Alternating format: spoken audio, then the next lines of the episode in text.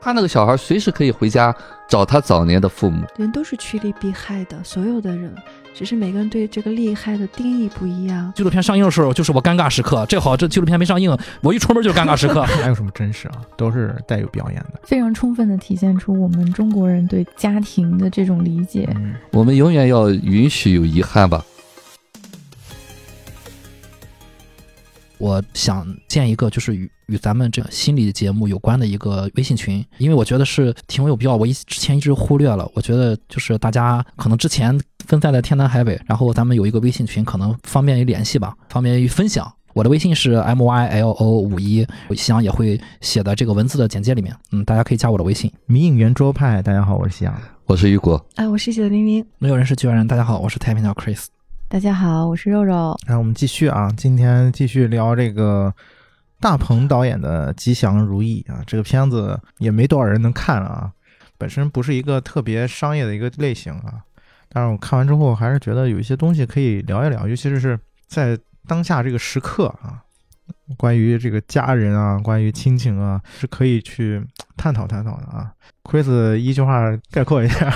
呃，一句话概括就是喜剧演员大鹏想做导演，然后他几年之前拍了一个叫《吉祥》的短片，拍的就是回老呃回老家过年，见了自己家里面的亲人啊什么的。然后在拍完这个短片之后，呃，又拍了一个，不是他就同是时拍的，同时拍同时拍的嗯啊，同时拍的，然后他就又剪了一个。啊，又剪了，把那个当时拍的过程，相当于就剪了一个纪录片，然后把那个纪录片再呈现给观众看。嗯，这样我觉得和我们以往看的那个剧情片是不太一样的啊。但是呃，大鹏称之为喜剧，这是他自己说的吗？他没说这是反正喜剧吧？没有没有没有，但我因为我因为是这样，因为我我去那个猫眼去买票的时候，它上面写的是剧情喜剧，哦，那就有点嗯哦，所以所以很多的所以很多的家长家长带着孩子去了，吉祥如意嘛，就是喜剧嘛，大鹏嘛又是。啊那我觉得这个有点不太对啊，嗯这个这有点误导完全不能称之为喜全误导了剧。于文老师看完之后对这个片子有什么感觉吗？嗯，这部片子，因为当时看它反响挺好的嘛，然后就去，好像上映第一天去看的，看了以后呢，没有太惊喜吧，呃，但是也挺讨巧的。它这个片子，因为它这种伪纪录片的形式嘛，呃，其实也是挺走心的。它那个东西太现实了，呃，就是家庭出现了这种特殊情况，有病人怎么去抚养或怎么去处理这个问题的时这样的情况，我们现实当中都会遇到，而且它是一个开放性的这个东西，那么就会把这个过程哈，就是这个记录的这个过程，就把很多人的这个情感代入感挺好的啊，我觉得这是导演高明的地方。嗯，我稍微说一下吧。这个片子最早的时候，他其实是想拍一个关于他姥姥的故事啊，就是回家，因为他那会儿是一一六年的时候，他正在拍那个缝纫机乐队，然后正好在那个老家那边拍，然后他又趁着过年这段时间，他就觉得啊，回回家呃拍一个这个东西，他也不知道能拍什么，然后但是他就是觉得就拍一个姥姥，然后他这个片子里面就唯一一个呃职业演员，嗯，就是这个女主嗯。叫刘露，刘露，啊，本来是要演他自己，就是演大鹏这个这个这个角色啊嗯。他自己说，就是他当时是想的，就是说啊，去拍一个两代女性啊，在这个家庭里面的那种感觉啊，在在过年的时候，他会产生什么碰撞？一个哦，所以说他一开始是要演大鹏是吗？我还以为他是要演那个三舅的女儿。对对，他最早是让刘露来演他自己，然后为什么设计成一个女性，就觉得，哎，这两代女性就是一个孙子辈儿的啊，一个这个长辈，她在这样这样的一种啊、不同的社会环境下面啊，在这样的一个家庭的呃这个环境下面，它会产生什么样的戏剧感啊，或者是产生什么样的碰撞啊？结果没想到，就是剧组到了之后，呃，我听他说的嘛，就是刘露最早是先到他们家待了一段时间，好像在待了大概有一两个月，就是跟他姥姥一起相处什么的。但是但是没想到在这个过程当中，他姥姥出了一个意外，好像是摔倒了。然后呢，这事儿就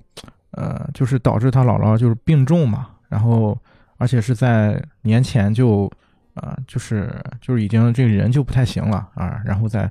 呃大概是正月里面就就离开人世了嘛。然后就等于是这个意外把整个拍摄计划给打乱了。然后当时大鹏就决定，就是说，呃，因为也没办法说，因为你把剧组人都拉过来了啊，你必须得就拍点什么吧。然后他就，呃，把这个主人公从他姥姥身上就转到了他家这个三舅身上。然后这个三舅就是年轻的时候，呃，就是得了一个什么病啊，就有有点类似于老年痴呆那种感觉啊。然后就就是属于一个在家家里面比较特殊的一个人吧。然后他。就把镜头对准他这个三舅，然后就让这个刘露转而去演三舅的这个女儿啊，就是丽丽。就现实当中，这个丽丽其实已经十多年没有回过回过家了啊，但是她就是哎，她正好觉得啊，那你就演这么一个角色吧啊，就是反正看看能跟家里面人能聊出点什么来。就是这个过程当中，从到尾都是没有什么剧本，还有什么啊，就是啊事先设计的一些东西啊。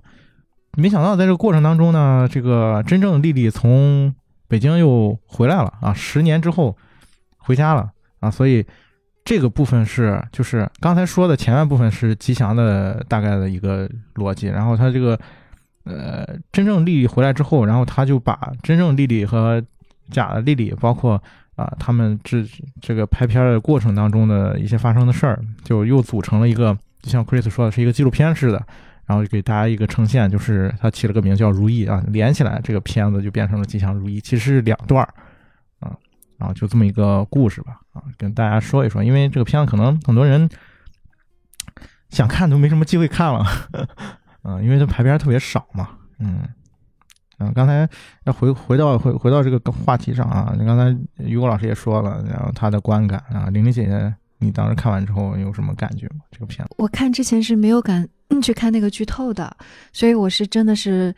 第二部分是有有一点惊讶的，就是大鹏一出来还好，但是他到医院，他管那个剧中的人叫妈的时候，把我吓一跳。哦，原来原来是这样。当时是不是还想他是不是演的？不，我我是真的一点都没有看，因为我觉得这个好像有点什么事儿，我就不敢去看，怕影响我这个观影这个心理嘛。对我看的时候也也是不了解，都是后来才了解的。对对，所以那个时候会。我觉得挺痛苦的，在我看的时候，我知道了他是这个导演的时候，你想想，他亲姥姥跟他是真的是有感情的，但是姥姥去世了，他要作为一个导演，一个旁观者，冷静的在那拿着机器，你你这么看不要紧，你要带入下自己。如果是我的一个亲朋好友，他正在去世的过程中，我在拿着机器拍他，然后我的亲人还都在为了这个事儿有争执，我还要把他们放上屏幕让所有人看，我觉得这个事情真的。不是说呃几年就能缓过来，或者说能过得去的这么一个，他要么就是有一种很大的呃超脱或者怎么样，要不就是，反正我看的时候我觉得挺揪心的。嗯，其实他这段会让我想起原来看那个《四个春天》的时候，就是当时导演也是他他临时就是大概在第三年还是第四年的时候，我记得他姐姐也是因为癌症去世了嘛，然后他当时也是把整个过程都记录下来了。然后看这个电影的时候，我就会想起那个那个片子，就是有一些感感受吧，反正是挺相通的。他就是比如说，嗯，他一种有准备的和这种非常非常突然，马上要开机了，突然出了这个事情，他临时的，就是你说是天意也好，命运也好，这个其实是一个巨大的东西。就但是我看的时候，我会觉得很大很大的这种压压抑在我头上。这个电影我觉得，呃，大鹏让我眼前一亮吧。他作为一个喜剧演员，然后做导演有这种水准吧，啊，这可能算是天分吧，啊，有这种能力，就是一种直觉。就是我当时看完之后觉得，就是一种艺术直觉。嗯，对，对，这个还是真的是很厉害的。之前拍那个吉祥的时候，就觉得这个人应该是不简单，是有追求的，至少啊。然后后面。呃，吉祥如意的呈现，我觉得还是不错的。不过要说回里面体现的这个情节，因为有些情节我们家长里短，自己在生活中家族里面也会遇到，就是我们家里面也遇到过类似的事情，那都是很多年之前的事情。然后从中，呃，我也有成长，家里面人也有成长。在对于我们家族的人说，可能这些事情已经算是翻篇过去了，啊，所以说我我对其中的事情，呃，可能没有那么触动我。不过我觉得就是真假丽丽。我觉得那段处理的非常精彩，嗯，肉肉呢？我是好像两年前在呃看过，已经看过吉祥的短片了，就是那个四十八分钟的那个前半段，然后后来我陆陆续续听到一些幕后的一些同行跟我在讲，就是这个如意的这个部分到底是怎么回事儿，就是刚才夕阳说的那一段幕后的故事。然后直到我看到如意的那一段呈现在大荧幕上的时候，我是非常佩服大鹏导演的一点，就是他的应变能力。就是我们经常说，导演除了他的艺术审美上的天赋以外，他需要具备一个非常强大的组织和应变的能力。因为剧组其实是由很多不同的部门、不同的工作人员，包括演员在内的人组成的一个大集体。然后剧组每天发生的事情一定是灾难多过于惊喜的，就是你随时随地需要去处理很多非常让人棘手的事情。嗯，我举一个例子，就比如说前段时间我们拍的一个戏，然后就是我们在拍的时候其实是需要拍一辆车的，但是呢，就在我们拍那辆车的前一天，那个车在被运到拍摄地的过程当中，在高速公路上被扣了。那个车当场就被运走了，然后运到就是我们需要跟交通管理局的人去交涉，然后把那个车给领回来。但是我们的拍摄时间就是只有那一天唯一的一天，所以我们就得拍一场没有车的车戏。导演要去处理这个事情，你知道吗？就是他当时在的那个地方就是荒郊野岭，根本不可能在一天之内再给他找到一辆新的。相似，甚至连相似的车都没有，就是所以我是觉得，如果大鹏一开始是想拍姥姥的一天，然后等到快开机了，发现姥姥没了，这个片子的主角都。没了，就是可能很有可能已经没有办法再继续承担这个戏份的角色的时候，他需要临时去转换这个故事的主体，还有讲述的方式，还有人物的关系什么的。就是我觉得他是有一个非常强大的应变和组织能力的，这个是我觉得是作为一个导演的天赋，他非常适合去当一个导演。就包括最近我在看到他那个演员请就位，他不是导了一段就是花木兰的那个。短片嘛，那段戏也是大鹏自己就是贴钱自己嗯导的，因为他是古装戏，他其实超出了他的那个预算。就我觉得他的很多在现场的组织和应变的能力其实是非常非常强的，这一点是让我非常惊喜的。对，对他以往的认知，嗯，对对，我我觉得他在初作导演就有这种敏锐，有这种就算是机灵吧。其实让我挺惊讶的，惊讶到就是我看到那些情景发生的时候，其实我有点偷笑。比如说，就是他在那个炕头上吃年夜饭，然后那个贾丽丽就是跪下了，哭了，长辈们真的吵起来了。长辈们还真的说跟那个贾丽当时吵在气头上，我没说错吧？我觉得那个时候真的吵起来了，对吧？吵起来了，他对对对，是的，是的。他还跟那个贾丽丽说，丽丽起来了。然后那个时候，然后那个大鹏就跟大家说，撤撤撤了，撤了，收收了。然后我拍了，别拍了。对对对。然后我当时就。就有有点想笑，因为我就想起来，有以前家里面如果长辈们要因为这种事情吵起来，我的我的内心就是，就是别吵别吵别说。哎，你你不觉得你的内心跟那个真丽丽有点像吗？对对对，就是别说别说。然后这个时候呢，大家会发现有一个人不知道是不是大鹏给他暗示的，有一个人追着贾丽丽去拍了他的哭戏，这个是真的是厉害。啊，一直追到这个丽丽不是去了另外一个屋吗？对，哭了。在说那个是那个是非常精彩的，我觉得那是非常精彩。这个这个，我觉得真的是这这组人太厉害了。我觉得那是本能吧，就这种东西，他是不是好素材，心里都知道。你过得去自己那个坎儿，一定是知道。就是作为导演的一种敏锐，就是这种冲突不拍拍？对，虽然说撤了说，但是你你那个 拍上 跟上。作为一个家庭成员，这个时候就会觉得，哎，别吵，别吵，别吵了。嗯。然后作为一个导演，就是推特写推特写。别 说导演心里面知道他要的东西是什么，就是那边你可以不拍，但是这个是就是我一开始要要要的这个贾丽丽和甄丽丽，他俩在同一房间，那是最好的，最好的状态一定要拍下来。但其实，在那一幕的时候，我当时一开始的感受啊，可能大部分人看到第那一幕的时候，那个感受都会有啊，就是觉得，哎，这个甄丽丽好像就是感觉跟自己没什么关系啊，在低头玩手机。但是我后来跳脱出来之后，对我跳脱出来之后，我就发现其实好像大部分人都都会跟真丽丽一样，她不是漠不关心，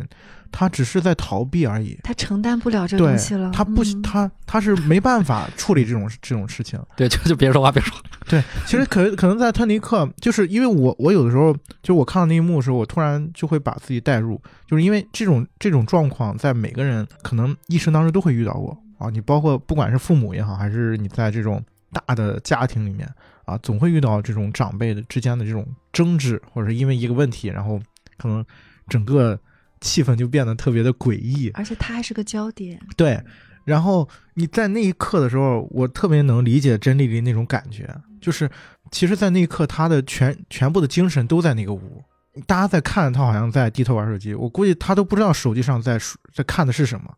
在那一刻很有可能是那样的。而且他也知道有镜头在对着他，，对他不知道，对他不知道他应该怎么做，他只能低着头，假装自己好像跟这个事情没有关系。当那一刻发生的时候，我觉得这个是，呃，整个电影当中我觉得最厉害的一一个时刻，就是，尤其是我在看后面那个大鹏导演他在自己描述的时候，他当时也说到这个点，他说他当时说的是我挺理解这个丽丽姐，因为她是他表姐嘛，啊，就说那个他是有点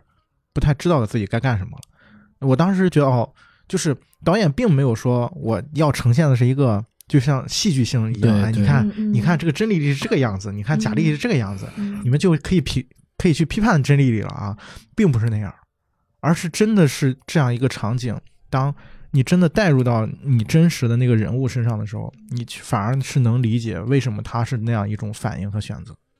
啊，这个是我觉得这个片子当时我看的时候特别深的一个印象特别深的一个细节。跟这个类似的还有一个就是，呃，里面在办丧事，然后这个甄丽丽和大鹏两个人在在在那个院子在门外，然后两个人都不知道该干嘛，就一个镜头就是对我也两个人很喜欢。什么都没干，什么都没干茫然失措的站在那儿。大鹏也不是导演了，呃，站在那个门外对的一条路上那个那个路上，他俩就站在那儿，对，然后后有一个摄影师拍了他俩的镜头，那个真的是我我印象太深刻了，我当时太喜欢那个镜头了，是就两个人根本不知道要干什么。嗯，而且他们都各自有心结。大鹏是觉得，哎，这个时候他在拍，他其实伦理上他是觉得不舒服的，对吧？而且摄影师也对着他，那甄丽丽就不用说了，那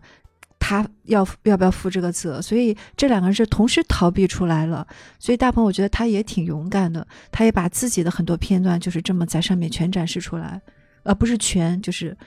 选了一部分。嗯嗯，就说这个整个影片素材六七百个小时，嗯，嗯我相信他在剪的时候，整个在去看，反复的去观看这样一个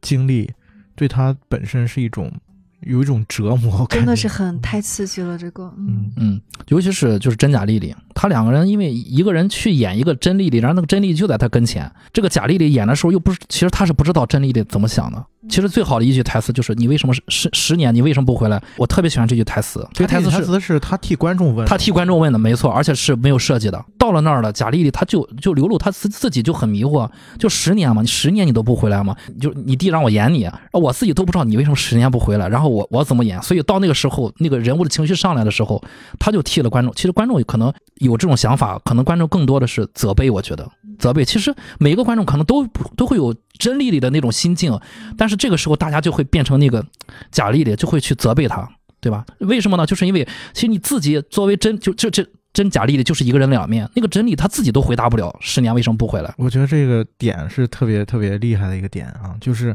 当你在看到那一幕的时候，包括我刚才说那个真假丽在那个房间里面，一个在玩手机，一个在哭泣的那个场景，就是所所有的观众可能第一个反应都是你为什么啊？你为什么十年不回家？你凭什么这样对待你家人？就是那种评判的语气就一下就会上来。但是当你真正你再跳脱出来的时候，你再去看这个事情，你发现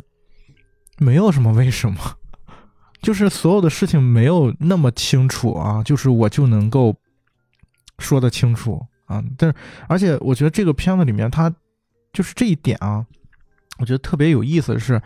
当你觉得贾丽丽做的事情都特别的妥当的时候啊，就是她作为一个回来，好像是我要呃照顾我爸也好，还是在在那个饭桌上，然后低头下跪，然后就是哭着说对不起你们的时候。然后大家会觉得哦，这个是合适的，但是你再回头去想，作为一个演员啊，我们不评判他说这个这个过程他到底有多少是真正带入到这个角色里面啊，我我们不去做这个评判，我们只是去只是去想一个问题，就是他其实并没有经历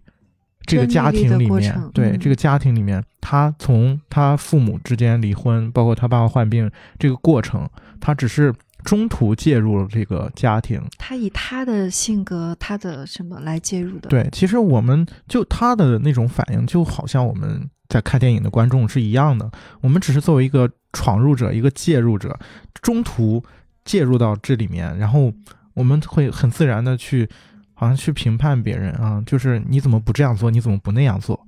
但是有没有想过，为什么？这个为什么不是说他们为什么，而是他的这种经历，其实就造成了这样的一种，你你很难去用一个原因或者说啊，就是因为什么，就是我就是不想回来或者怎么样，很难说清楚。搞得像个失败者，其实我妈妈说我有点也很多。人都是趋利避害的，所有的人，只是每个人对这个利害的定义不一样。这这个电影里面所有人都是，大鹏也是啊，对吧？他也是趋利避害了，把拍出来，他难道不知道这会是个好片子吗？他一辈子拍不了的吗？他都知道的，什么事儿该干不该干，这个事儿没办法说清楚。里面我觉得最让我可以说是惊呆了的是，那里面有他的亲爹和亲妈，还有他的这所有的长辈，他就让他们这场争吵几乎是没有剪辑的，它是顺下来的嘛，其实一镜到底的。我觉得那场嗯戏是这样，如果就是你作为一个呃儿子啊，作为这个家庭的一成一个成员，你会很难过，或者说有点难受。但是如果你身为一个导演，在那一刻，如果我是那个导演，我会窃喜。那一刻，就是电影之神眷顾了我，就是你很你很难去想象这些人他是在那一刻什么激发了他们。就是我相信这个东西，它绝对不是设计出来的，是就是画感画感到而且你你没法设计，就是你设计出来的东西，尤其是让一帮素人，让一帮非职业演员你去表演，那呈现出来的东西是非常非常假的。就是你能看得出来，他是有表演，是什么是表演，什么首先表演。三舅就过不了那一关，对啊，他一开始每个人都笑眯眯的，哎呀，过年啦，怎么怎么，其实是很假，因为妈妈刚去世，所有人都在笑，其实是在演的。对，那一刻是在演，对演着啊演着就开始说真话了。嗯，对，我觉得那那些时刻本身就是也是这个电影，就是我觉得特别有意思的一些部分。嗯，刘老师看的时候有没有一些这种细节？呃，其实这个，呃，我我我感觉哈、就是包括那些真实的那些呈现，本身也是在演啊，就我们每个人都在演自己的角色啊，就像呃，为什么就是说这里面就是我们会呃老是就是不知道怎么做嘛啊，就是包括刚才说的大鹏和那个丽丽，真是丽丽不知所措。呃，实际上现实当中呢，我们为什么不知所措呢？就是因为我们怕做错，我们才不知所措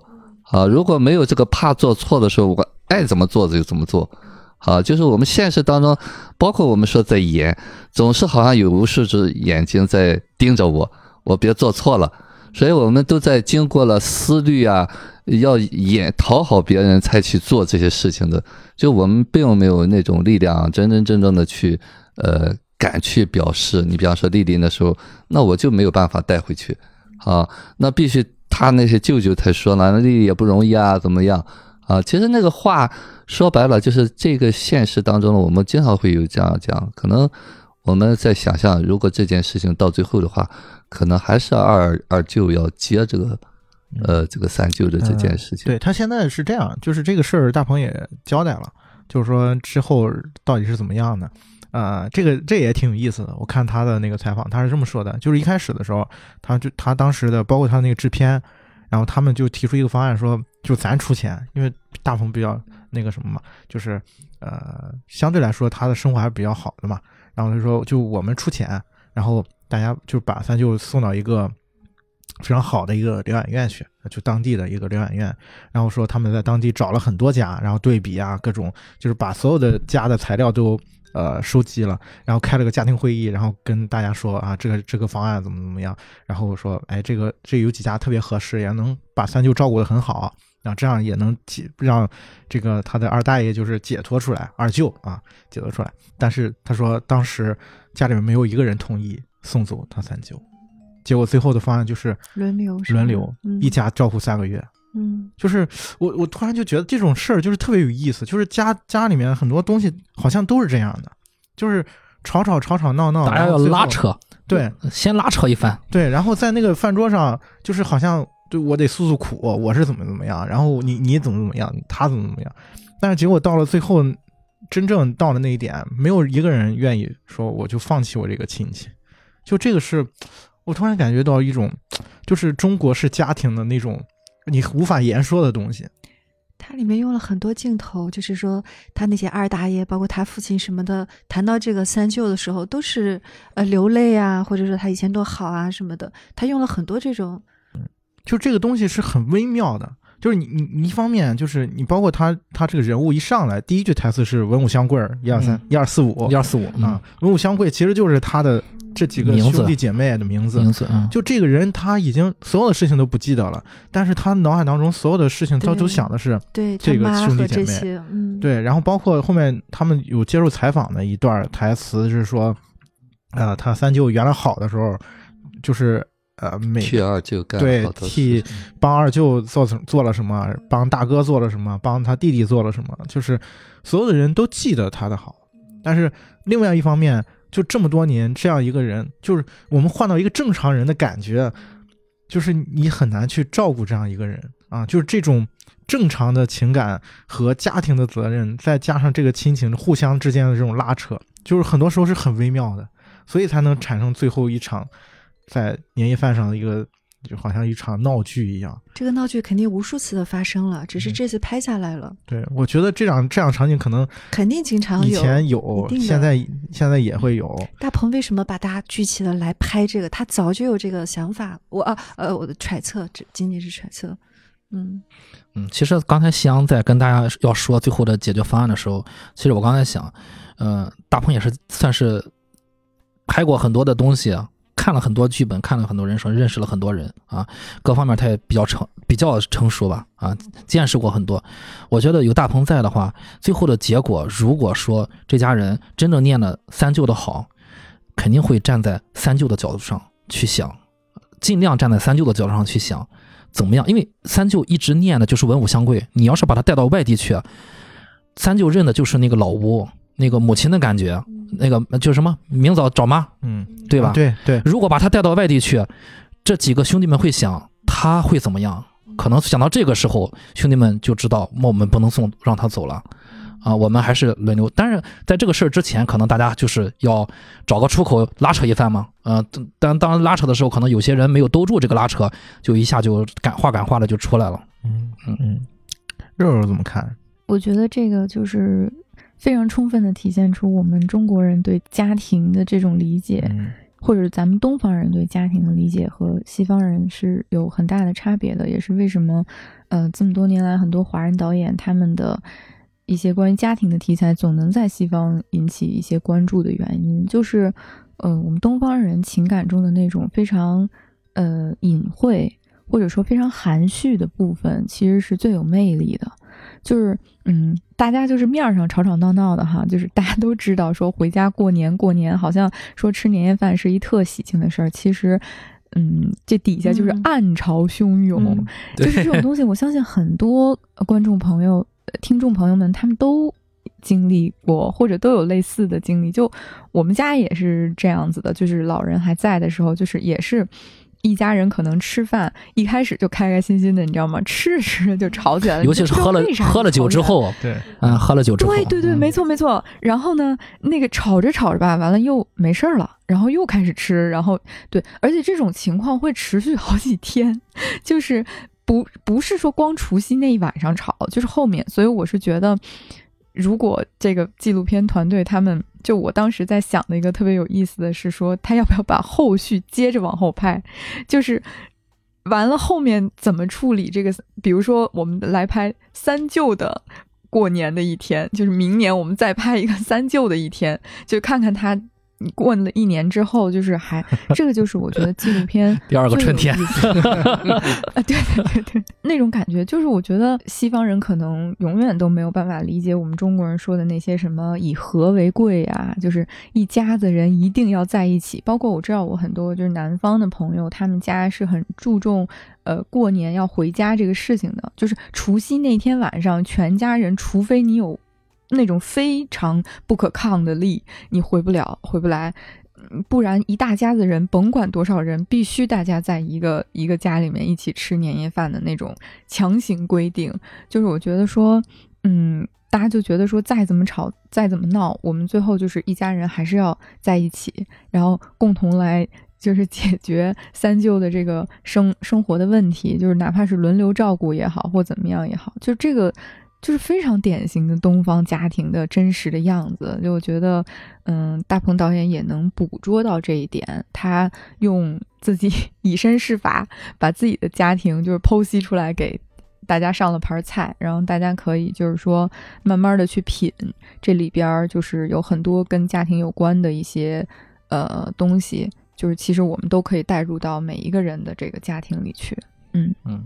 哎，但是我我想想起了一件事，就是我还是呼吁一下，如果呃听众们以后在家里面大家都成年了，然后以后家族聚会的时候有这样事情要发生的时候，其实我个人的建议就是尽量先把找一个人把孩子们先领领出去，领到一边，因为我觉得这种事儿，就我回想一下我小时候，其实对我小时候还是有影响的，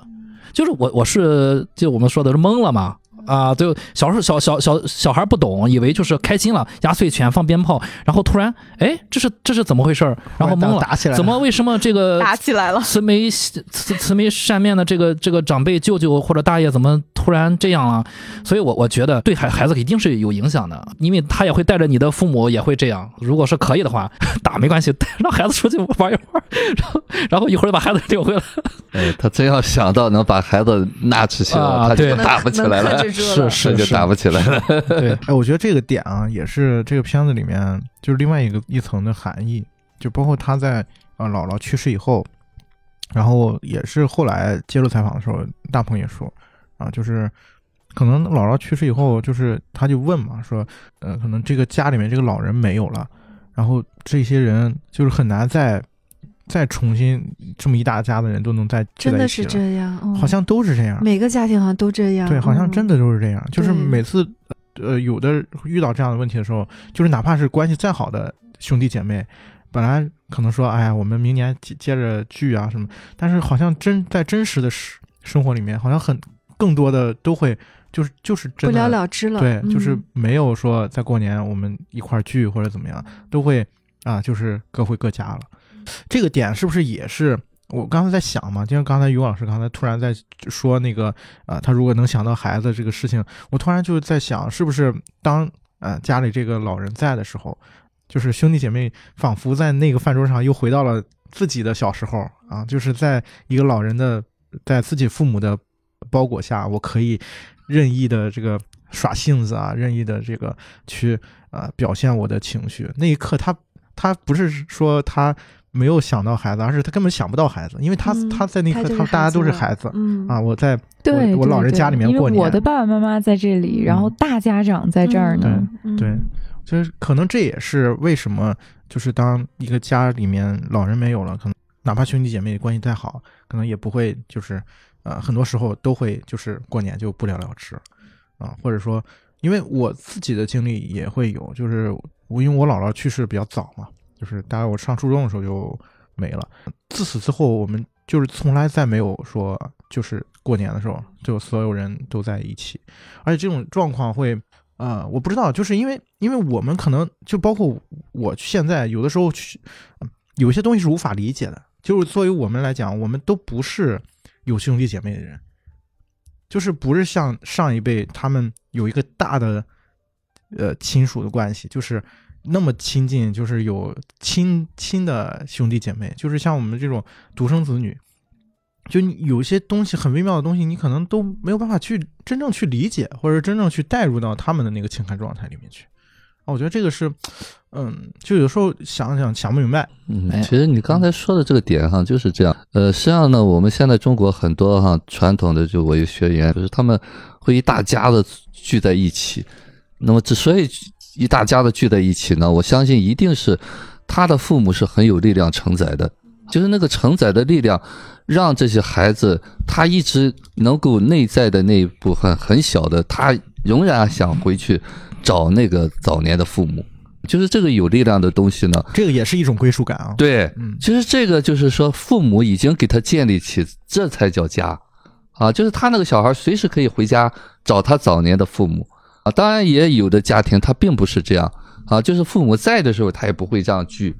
那一旦这个父母没有了，有的人是有一个大哥或者大姐，那么也有他父母的这种特质，嗯，那么依然会有的是仍然聚在一起。是个大家长，嗯对对对，实际上呢，是不是聚在一起，一定是每一个人心里边儿那个真正的那个小孩儿，他是能够判断出来的。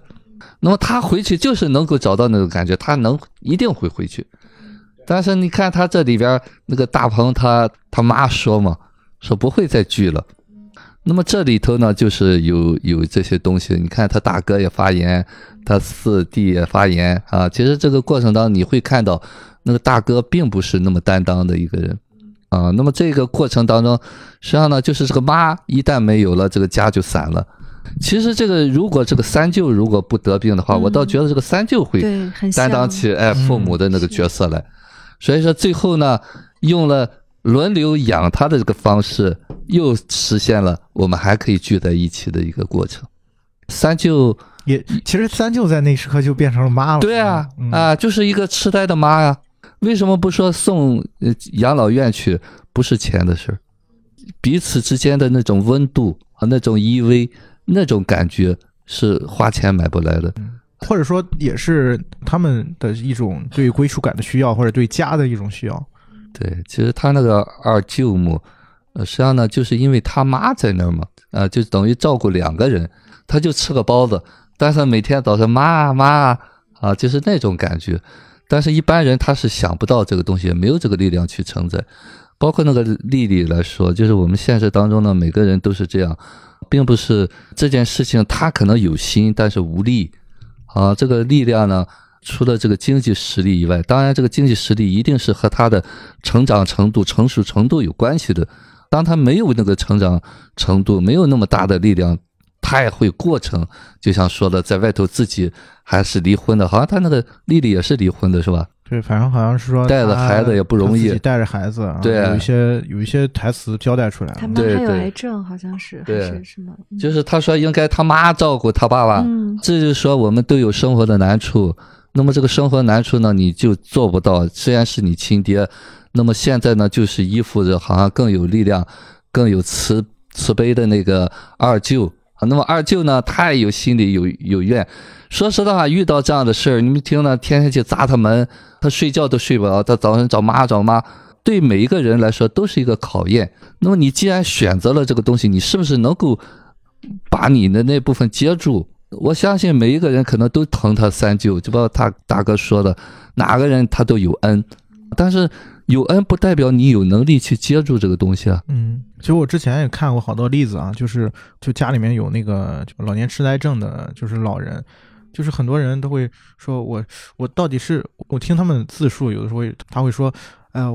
我是在假装孝顺，还是就是真的是有，就是他会在这过程当中还会去，就是因为照顾这样的病人是本身对于自己的一种是一种消耗，从一方面来说，你对他有爱。他是你的亲人，他是你的父母，他是你的呃爷爷奶奶或者怎么样。然后另外一方面，你要面对自己的很多的问题，你要去选择，你要去承担。然后在这个过程当中，没有一个人可以说我可以完全把这些东西都能够 cover 到我自己身上啊。这个每个人都有自己很脆弱的部分。你落在谁身上，这都是一个很可怕。就是那句“久病床前无孝子”一样，嗯、其实这个东西呢，多说一点，就是因为我我母亲最后也是有点老年痴呆的这个情况嘛。一开始也是想，哎，如果是我有能力，我就天天待在自己家里边。但是呢，我们现在现实当中就是这么一个问题：如果我们退休了或者怎么样，可以，你有工作，你不可能二十四小时待在一起。后来呢，就我母亲就到了一个养老院去，那么我几乎是每天去看她。其实呢，他感受到的就是你上班了，你下班回家了。其实这是一个很好的一个状态，你就不是天天的你守着他，你会很很苦乏啊，很累啊，很多的情绪的承载。同时呢，你每天有和他和一个接触，呃，一定是两方面的啊，你如果能够做到二十四小时陪伴他，行。但是你做不到的时候，你要给自己一个空间，然后再去体现你对他的那种亲情。嗯，包括这个过程当中，自己其实是有取舍的，而且就是你自己做出这样的选择之后，你是不是能够接受这样的？有的时候人可能就是我，我可能不允许自己是那样一种感觉，就反而会好像在这过程当中会更纠。对，就是这个纠结是他需要的嘛。嗯嗯，我觉得这个也是呃，这个片子另外给我的一些感觉。我想，所有的胜利都值得悲伤。嗯，我不知道别人，我我父母就是很多病嘛，我从我十一岁就要照顾他们，就最长的时候可能两年卧床这种，包括我上班每天十点下了班要去，每天晚上陪床很多年。我还有两个同父异母的哥哥，他们一次都没有去过，其实就跟这个片子里很像，就是就是落在谁头上，这个照顾的这个人，你说没有负担根本不可能。但是你你有时候没得选，就只能这样。我觉得我们不用去同情别人的不幸，也千万不要站在一个道德的制高点上去评价一个你可能未曾经历过的一个事情。就是比如说，我爷爷快临走的那段时间，然后也是有很长的一段时间需要就是这个儿女这一辈就是轮流去照顾。然后我记得当时我爸。我父亲有一段时间就是身体也不是特别好，然后呢，就是因为他还有两个妹妹嘛，就是我大姑和小姑，然后大姑和小姑那个时候就开始轮流照顾呃爷爷奶奶，然后我我爸有一段时间就很自责啊，你知道处女座就是很很那个什么，然后他也嗯不好意思就是说说嘛不好意思表达，后来有一次就是我听他在跟我嗯姑姑打电话的时候，然后就提到了这个事情，他就说哎呀也帮不上什么忙儿什么，这段时间刚好身体不太好。然后，嗯，我记得我我姑当时就说说那个啊，因为我们那个时候小的时候，因为我父亲比他们俩，呃，岁数要大一些，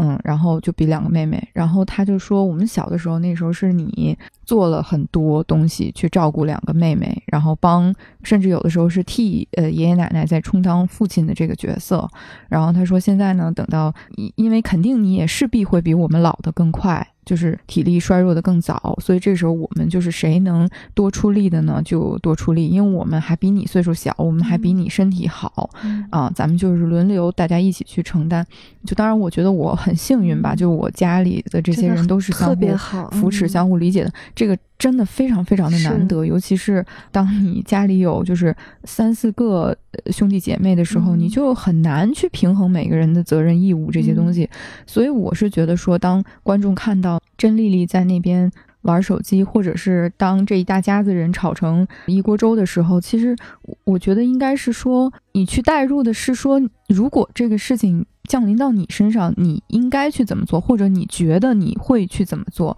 而不是说去评价剧中人物他们的以一个所谓的道德标准准则去评价他们，因为毕竟我们跟他们隔着一一个屏幕，就是我们也无法去呃设身处地的真的站在他们的角度去经历这一切。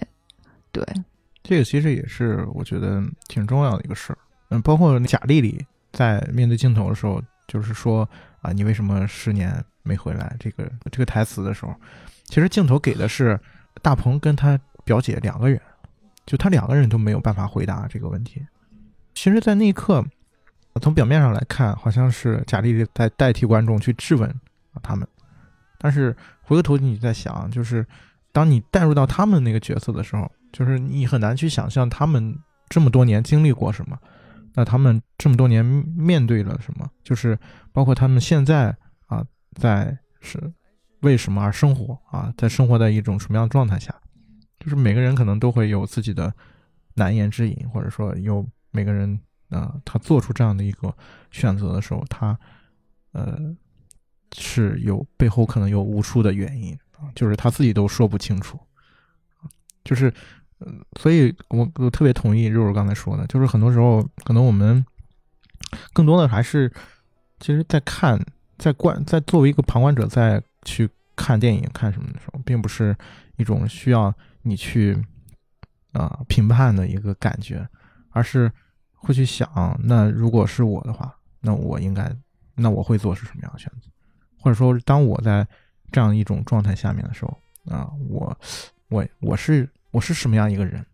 其实我觉得甄丽丽做的选择已经是最好的选择了。她当时才十五六岁，她能干嘛？她那几个大爷什么的，确实都有能力照顾。还有就是它里面有很多镜头，就是甄丽丽回来了，她那个三舅脸上笑的，就是牙花子全露出来，那是真笑。对跟他对着贾丽丽都是假笑，对吧？不是假笑，就是很很就感觉很很陌生，很陌生嗯。但她她真闺女来说，她那个简直是笑的，就是每一个镜头都是笑开花了。那真丽丽也是笑开了花了，这个就是他们俩的亲情和感情，他们的一种方式。我我有一点想法啊，就是说那个贾丽丽说的那些话呢，或许真丽丽内心也有这个声音，呃，就是她内在一直是有一个声音在问自己的，但是她没有办法做到。啊，就是现实当中，如果是那个贾丽丽，她是那个真丽丽的话，她可能也和那个真丽丽一样，仍然她会有一个声音问自己：你为什么十年不回来？啊，所以现实当中，呃，讲不清楚吧。我们永远要允许有遗憾吧。啊，当你做不到的时候，你是不是接受这个结果？而且这个甄丽丽可能也有一点点想看看这个贾丽丽怎么样，她也想看看，哎，如果是另外一个我处于我的环境下，他他会怎么样？所以他才十年后从北京特意跑了回来，来看他们，来看这个人演演自己。嗯，我看那个嗯大鹏的采访、他说这个片子拍完之后，他表姐给他表姐看了，然后就是他表姐就是看的特别认真，直到看到他们家吵架那段，他表姐做了一个跟他在电影当中同样的动作，就是开始看手机。可能真的就是很多东西是你没办法去说清楚的。嗯，而且他那时候十五岁遭遇这样的事情，可能真的是很大的创伤对他来说，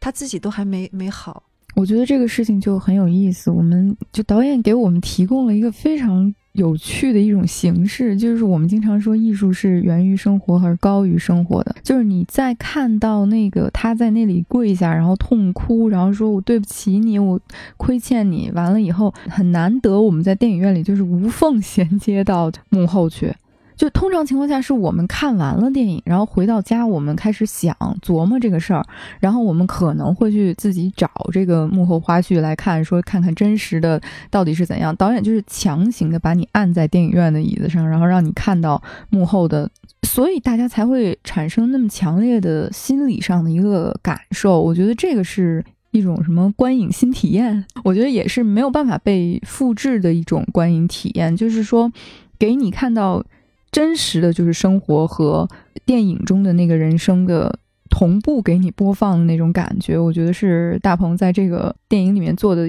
最有意思的一个一个尝试吧。咱们不能说这个尝试是非常成功，或者是完全就是那种所谓的好的吧，但是我是觉得就它是一种新的尝试。对，对，我觉得肉儿提到这个话题，就有一点我挺想聊聊的，就是我在看这个片子的时候，其实我们都知道，就是它虽然是所谓的，比如说它用它有有一种伪记录的手法啊，就是哪怕是它这里面有很多纪录片的手法，但我们都知道，就是我们也我们之前聊纪录片的时候，我记得我们也聊过说，就这种摄影机对于真实生活的影响啊，对，就是把摄影机架在你的面前的时候，你没有办法就完完全全的表现出一种真实的状态。然后我就联想到他最后那场戏，就是他们在饭桌上去吵架那场戏啊，包括刚才于老师说啊，哪有什么真实啊，都是带有表演的。然后我就在想一个事儿，在那一时刻啊，就是那样的表现，会这样去想啊，就是不是也是一种感觉，好像就是有一种借酒发疯的感觉。恰恰是因为有摄影机在这儿啊，我可能表现出了一种就是真实，就是这种真实是我表演出来的真实，让别人以为我这是表演，但是我是借着表演，我可以去借着这个表演的由头啊，就是我们经常讲借酒发疯，我并没有醉啊，我只是在那一时刻，我想就是把我内心这种积攒了很多年的愤怒、压抑的情绪，哎，就借着这个这这股风，我就我就撒出来。就是我觉得这个是很有意思的一件事儿。对，从这个角度来讲，就是大鹏的这次拍摄啊，好像反而促成了好像这些人真正可以流露出一部分的自己的一个状态。就像刚才于老师说，我们可能很长时间之内每个人都戴着面具在生活，他没有办法去我我去表现我的有些感觉难羞耻，或者说包括就是他对于他三舅这个这个事儿啊，就是说我作为一个兄弟姐妹啊，我代入一下啊，就是我作为一个兄弟姐妹，我照顾他，我觉得这个是从道德感上，或者说从这个社会的准则上，我好像有这个义务，我好像有这个道德的这个这种枷锁，或者说有这种负担。然后如果我表现出一种厌倦，或者说表表现出一种对这个事情的反感，是一种好像是不太对的感觉啊，所以反而是我有这个镜头的表演，我可以觉得哦，那我是表演出来的，反而是另外一种真实，对，然后反而是另外一种真实，就像酒后出真言一样。嗯点应该是有一点，嗯，对，应该是有，因为我当时看的时候就有这种感觉，很明显，他们坐在那炕头上的时候，我给大家举一个例子啊，就是他大家再回去看那些台词，他们说那些真情流露的话，你会看到很多这样影子，其中有一个太太，就是大家觉得坐在最右边是他哪一个舅舅我忘记了啊，就感觉那那个人还不错吧，对吧？啊，那个人还不错吧，对吧？但是但是他说了句什么呢？他说 他说你你咱们四个人还管不了一个吗？你难道要让村村子里面人街坊邻看笑话吗？让旁边人笑话吗。其实他说的就是这这这不是他他 你这是是摄影的，摄影的这这剧组，大家看这这他一下就把这个，就我觉得那个那我当时看那个时候，因为我有以前小时候我也经历过这种事情，我一下就感觉这个人把这种道德的包袱一下就压到那个。对方的身上了，就是你难道要让观众们，要让现在的剧组，嗯对吧？以前我们说上映看着笑话。以前纪录片的以前纪录片的主角有有这么句话说，纪录片上映的时候就是我尴尬时刻。这好，这纪录片没上映，我一出门就是尴尬时刻。这个对吧？你把这个东西，这个道道德的包袱家丑不知不得外扬，对一下都抛到别人手，那你那你是为什么呢？对吧？就这个时候我，我当时想，哦，对，这个时候就是没有人，就没没有人是成熟的状态，大家都已经放开了，反正是。就都是演员，都是演员。其实就跟他那个二舅说，哎，他砸门或者怎么样，就是我们说他没有义务去养他三舅啊，但是呢，他必须要说一个由头，这不是我我的儿子或者怎么样，就是我的父母，我也可以不选择养他。但是呢，我们就是那个无形的那个道德的那个评判的那个东西，为什么不一样？我得讲出个理由来。我可以没有理由吗？大家很多人看完这个电影之后，莫就到最后结尾，可能觉得哎莫名其妙，没有结果。然后大家听到我们节目，可能都对想说的那个大鹏告诉的结果很感兴趣。但其实我觉得这个电影没有结果，没有告诉你最后的结尾是很正常的。因为我经历了家里面有这么多事情之后，我也不停的在想这些事情。我我我现在的认知就是，一个家里面最后呃每个家的结果是很不一样的，所有的结果都对、都合理或者都正确、都好。啊、如果你觉得不好，那就是你自己的问题，因为其实就能做到这儿。如果你觉得不好，你就会觉得好像都不好，都不对，做到这儿都不对。但是其实反而就是，其实就能这就就只能这样就。只能是这样。如果你非要期望一家人就是凝聚在一起，或者一家人的嗯各自出太理太理想了。啊，各自出百分之多少多少平平分，甚至就是说，呃，完美一点啊，能者多劳，多劳多就是多劳的话，就是毫无怨言，那都不太可能，就是能做到什么就是什么。就是现实当那你才是，真的活在电影里了呢。现实当中呢，我们就是经常用这个应该啊、希望、期望值啊。其实我就说，就找不痛快呗，啊，就是当你接受了什么样都可以的话，那我你就没有这些表表达情绪的机会了。就是我们说，可能超出了你的期望值，可能你希望什么，但是这个事实发生的时候，你是不是能够迅速接受这个东西？啊，你不接受，那就是给自己找不痛快呗。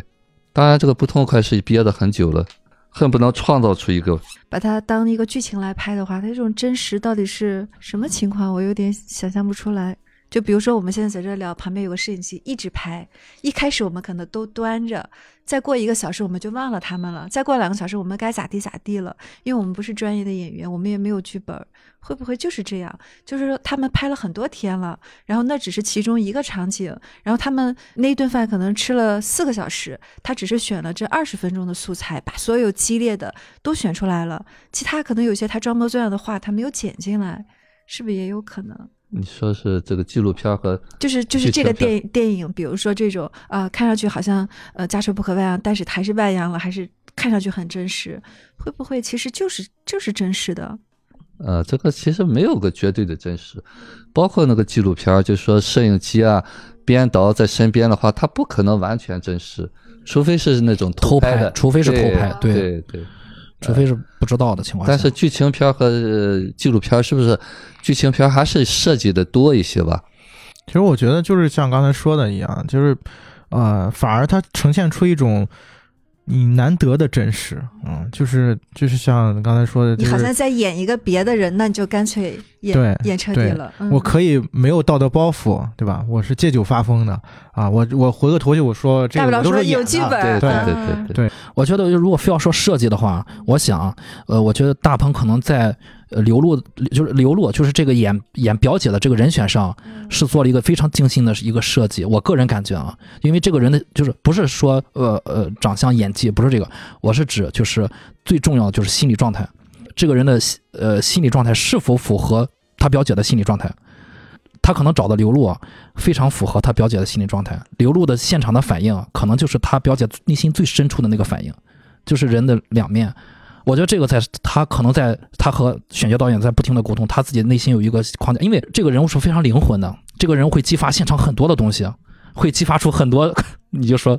这时候有有流露这样的这样的精心选择的人，电影之神才会出现。如果这个人是就是外形，虽然就是他表姐说，哎，外形挺像，我觉得外形是第二选择的，他可能最重要的是心理状态。或者说他其实也是有一些无意识的东西，因为他表姐也在北京嘛，他自述就是他其实跟他表姐联系还是挺多的，他可能呃挺比较了解他表姐是什么样，就是他在选择这个演员的时候，有意无意的可能就会往那个地方往那方向想，对他不是说一开始是让刘露演他自己吗？。对对，但是他是。刘露跟他们生活了一段时间，所以他会带入啊、如果这是我亲爹，嗯我这两个月所见所感，哎呦，这么不容易，其他的人嗯。凭什么让他们？可能他会有那个啊，爆发，或者啊，或者他可能觉得更适合演表姐，嗯啊，他有这个心理状态。生活。我是我是觉得他呃，虽然他一开始是呃让刘露来演自己，但是他在选选这个角色的时候，他有意无意的，因为他表姐毕竟是一个真实存在的家庭的一个女性成员，她找了个像的，对她可嗯能会往那个方面去呃倾斜，这个部分可能她自己都没有意识到，或者说她只是一种下意识的一种选择，嗯嗯，因为我觉得刘露在现场，呃，他的发挥带出了非常精彩的桥段，一些剧一些剧情对。被摄影机捕捉到的，嗯，嗯嗯，包括就是他三舅，我觉得也也是很动人的一个角色，真的是，他才是真正没有在演的，对。因为他没没有这个神智去演，他所有就是极其自他然的。没法演，对，这个是最有意思的。这个主角是个真正的，对所以他的具有文武相贵很厉害，对我我觉得哎嗯，就是这个这个点我也觉得挺有意思，就是一开头的时候，就是长呃前半部分的时候，你发现他跟刘露之间，呃，就是所谓的假丽丽啊，但是那会儿大家会觉得啊，他是跟他女儿嘛，然后好像特别生疏啊，就是他女儿。呃，就是真的是好好多年没回来啊，然后这个爸爸对他也是挺生疏的，然后但是大家就觉得，哎，那好像是挺呃挺合理的啊，挺合适的。但是你换到第二部分，你发现真实的情况、真实的生活，反而是他女儿哪怕十年没回来，嗯，然后在他父亲面前，他父亲表现出了那种开心，那个东西是特别特别真实和自然的，他就是叫什么屁，什么力屁还是什么什么对屁的，啊特别亲。嗯，就是她是女孩嘛，她像就就像外人一样，但是说那个外人是非常自豪的那种感觉啊、就像说反话一样。呃，其实那个是很真实的。对，那个是再加上三舅，他本来他也不会演啊，就是那些那些真实的情感，这个很动人，就是你嗯你你真的有的时候，我看这个电影，我看完之后，我就我就会去思考，到底这个就这个东西啊，就是会让你去重新去思考这个呃艺术跟真实这种边界啊，到底这个东西什么是创造出来的？你你看电影的时候，你自己期望的那个东西啊，你有的时候你会抱着一种期待，因为你是觉得啊，我应该要一个。啊，好像很合理，好像很完美，带着自己固有的认知去看这个事情，然后你发现其实真实的情况往往并不是那样。对对，就它里面我第一个泪点就是他那个他妈妈去世了，别人嚎啕大哭，然后有个女孩指着他三舅说：“哎呀，三舅三三什么。”就哭了，三舅哭了，对啊对，那个我觉得很多人看到那个都都会嗯泪崩的，对。因为他那个那个哭法就是二舅的孩子，嗯，对对，这是他在基前半段基本上没出现的，就是他小辈啊，小辈就只有他丽丽一个人，嗯，然后后来你发现啊，他家里其实那么多人啊，是都在那儿看，嗯。那，估这就是剧情的设计。对对，嗯，我看到那儿，我我就我我可能就我没哭，然后我还觉得这个就是本本你就是我觉得这个人啊，一哭就会带动更多的人哭。哎，我我就是那个家长心态，我觉得尽量先别哭，因为什么？因为老太太她毕竟能听见或者怎么还有意识啊。我的想法就是，我到哪儿没哭，我我我就想，哎呀，总有这么一个先哭的。对对对，当时是他他妈还是我记得也是他就是在那说先别哭，先别哭。嗯，然后他三舅在外面哭，然后那个小贝就在三舅哭了，他就哭哦，然后都哭了。嗯，那很正常。对，那个点是挺触动人的。而且他什么都明白，他就是说不出来。对，其实因为呃，因为我们家人就我姥爷最近也也是这这这这段时间也是得了阿兹海默症，呃，之前我在节目也说过，就是其实三舅他这个情况和我和我姥爷就是我觉得啊，呃，有些地方是非常像，就得了阿兹海默症之后，他什么都会忘记，他这个忘记一次序是非常有意思的，他到最后想的就是能记住的啊，就是呃子呃子女亲戚老婆和母亲父亲。他的次序是这样的，然后呢，慢慢的，他甚至甚至会忘记子，先忘记子女啊，但是他会记住老婆和父母，啊，然后后面可能就再忘记别的。所以说，他现在你看，他三舅能记住文武相贵儿，就是兄弟，然后能记住自己的女儿，因为他孝嘛，对吧？然后能记住明早找妈，对，这是非常明显的，就是他心中，我觉得人很多人都是这样啊，包括我们以前聊过，就是在战场的战士为什么被打中之后。躺在地上就是会说，你告诉我妈，然后我我怎么怎么样，或者给我妈带什么东西，人的最后就会勾起这种情绪，就是这些人，对我觉得这是很真实，所以让我们可以呃及早的了解到最后，哎，是个是这样的一个状一个状况。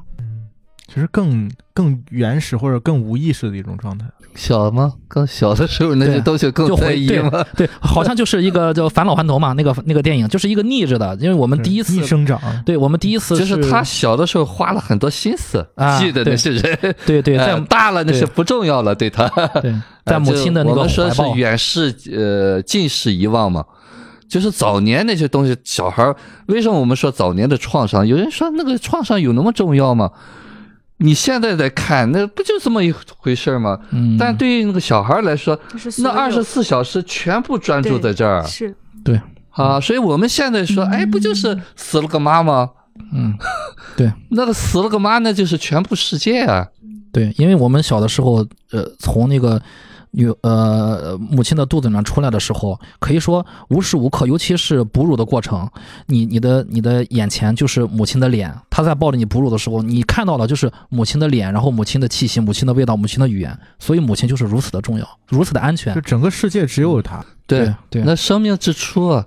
嗯，所以每一个母亲，你们每一个女性，你们对每一个孩子也是如此的重要。对对，这是最美妙的，这是这这我觉得尤其是如果听众的话，有些没有孕育孩子的话，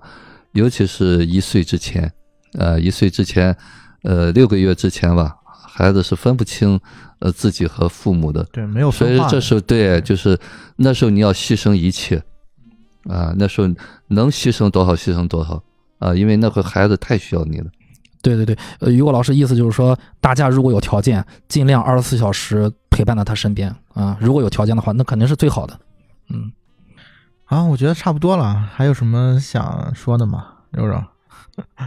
我想在这里，就是因为我最近有看到，呃，就是网上有一些说的，就还挺挺挺不好听的。就我想在这里跟就是所有的我们的节目，当然我觉得我们的节目的听众朋友们一直都是非常善良的。就是我希望大家不要把这个矛头对准导演拍这个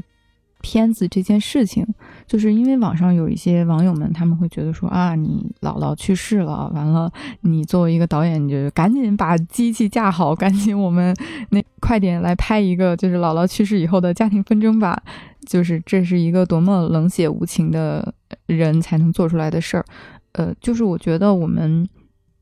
导演也是工作的一种，就是他当时是带着一大剧组的人在一个工作状态下。然后他相当于要拍一个东西，但是他发现这个东西的本体可能就是出了点问题，或者这个呃戏本身出了一些不可抗力的一些问题，所以他要去解决这个这个问题，然后去换一种视角讲一个新的故事。就是大家不要带着太多的，我还是那句话，就是我不希望大家站在一个所谓的道德的制高点去，呃，评价别人的一些行为和一些，就是其实我觉得，嗯，把这一切都拍下来，其实也是一种影像记忆。就是它其实就是家庭的私影像，只不过四个春天里面展现的是温情的一年又一年，而大鹏展现出来的是一个相对残酷的一个视角，呃，或者一个 更加真实的中国式家庭的东北的中国家庭的这样的一个事儿。而已。我觉得他选择今天把这个东西分享给大家，其实我还是那句话，就是所有的观众他在看到这件事情的时候，我我希望大家就是在离场的时候，应该是在想说，如果我是这个家庭里的一一一份子，或者我就是大鹏本人，我应该怎么样去处理我的家庭成员之间的这个矛盾呢？就是仅此而已就可以了，大家也不用再去探讨说导演为什么会这么做啊。这么冷血无情之类的，我们就把它独立的当成一个电影作品来欣赏就好了。对，但是不要去这个从道德上去说上纲上线。嗯，这个是我想最后想想想分享的。他他其实最痛苦的就是他，他就说他当时就是失去了一些永远回不来的东西。对，我觉得这个事儿反而我会觉得他这样去选择是一种特别有力量或者有特别有勇气的一种超选择。脱的一种。对我反而没有觉得他有什么冷血的部分，因为你你在面对这样一种巨大的失去，然后你还要去把它呈现出来，就这个勇气不是每个人。嗯，他做好了这个准备，就是被所有人质疑或者是怎样，家人对埋怨。因为嗯后后来看采访的时候，他也在说，其实他有的时候也也不太想要他的家人看到这个，呃但是他说他因为这个他在疫情的时候，呃，跟他父母在一起，然后呃剪了后半部分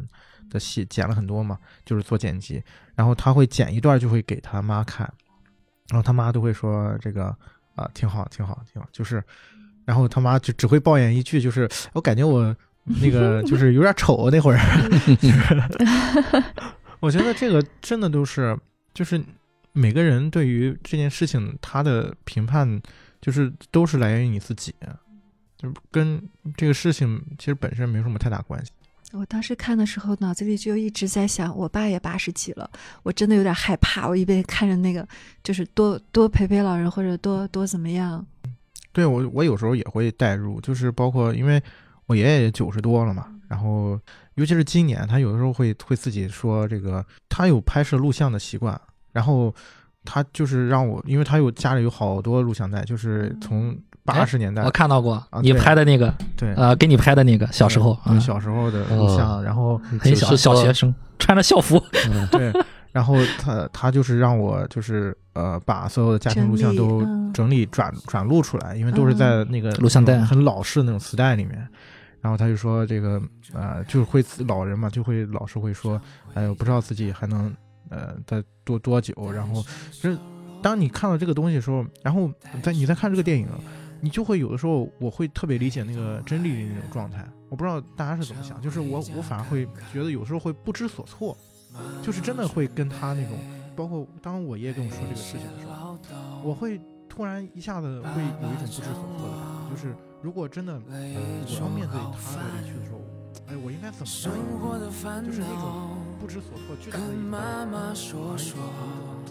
我说不说不工出来作的事情，向爸爸谈谈。常回家看看，回家看看，哪怕帮妈妈刷刷筷子、洗洗碗。老人不图儿女为家做多大贡献呀，一辈子不容易，就图个团团圆圆。常回家看看，回家看，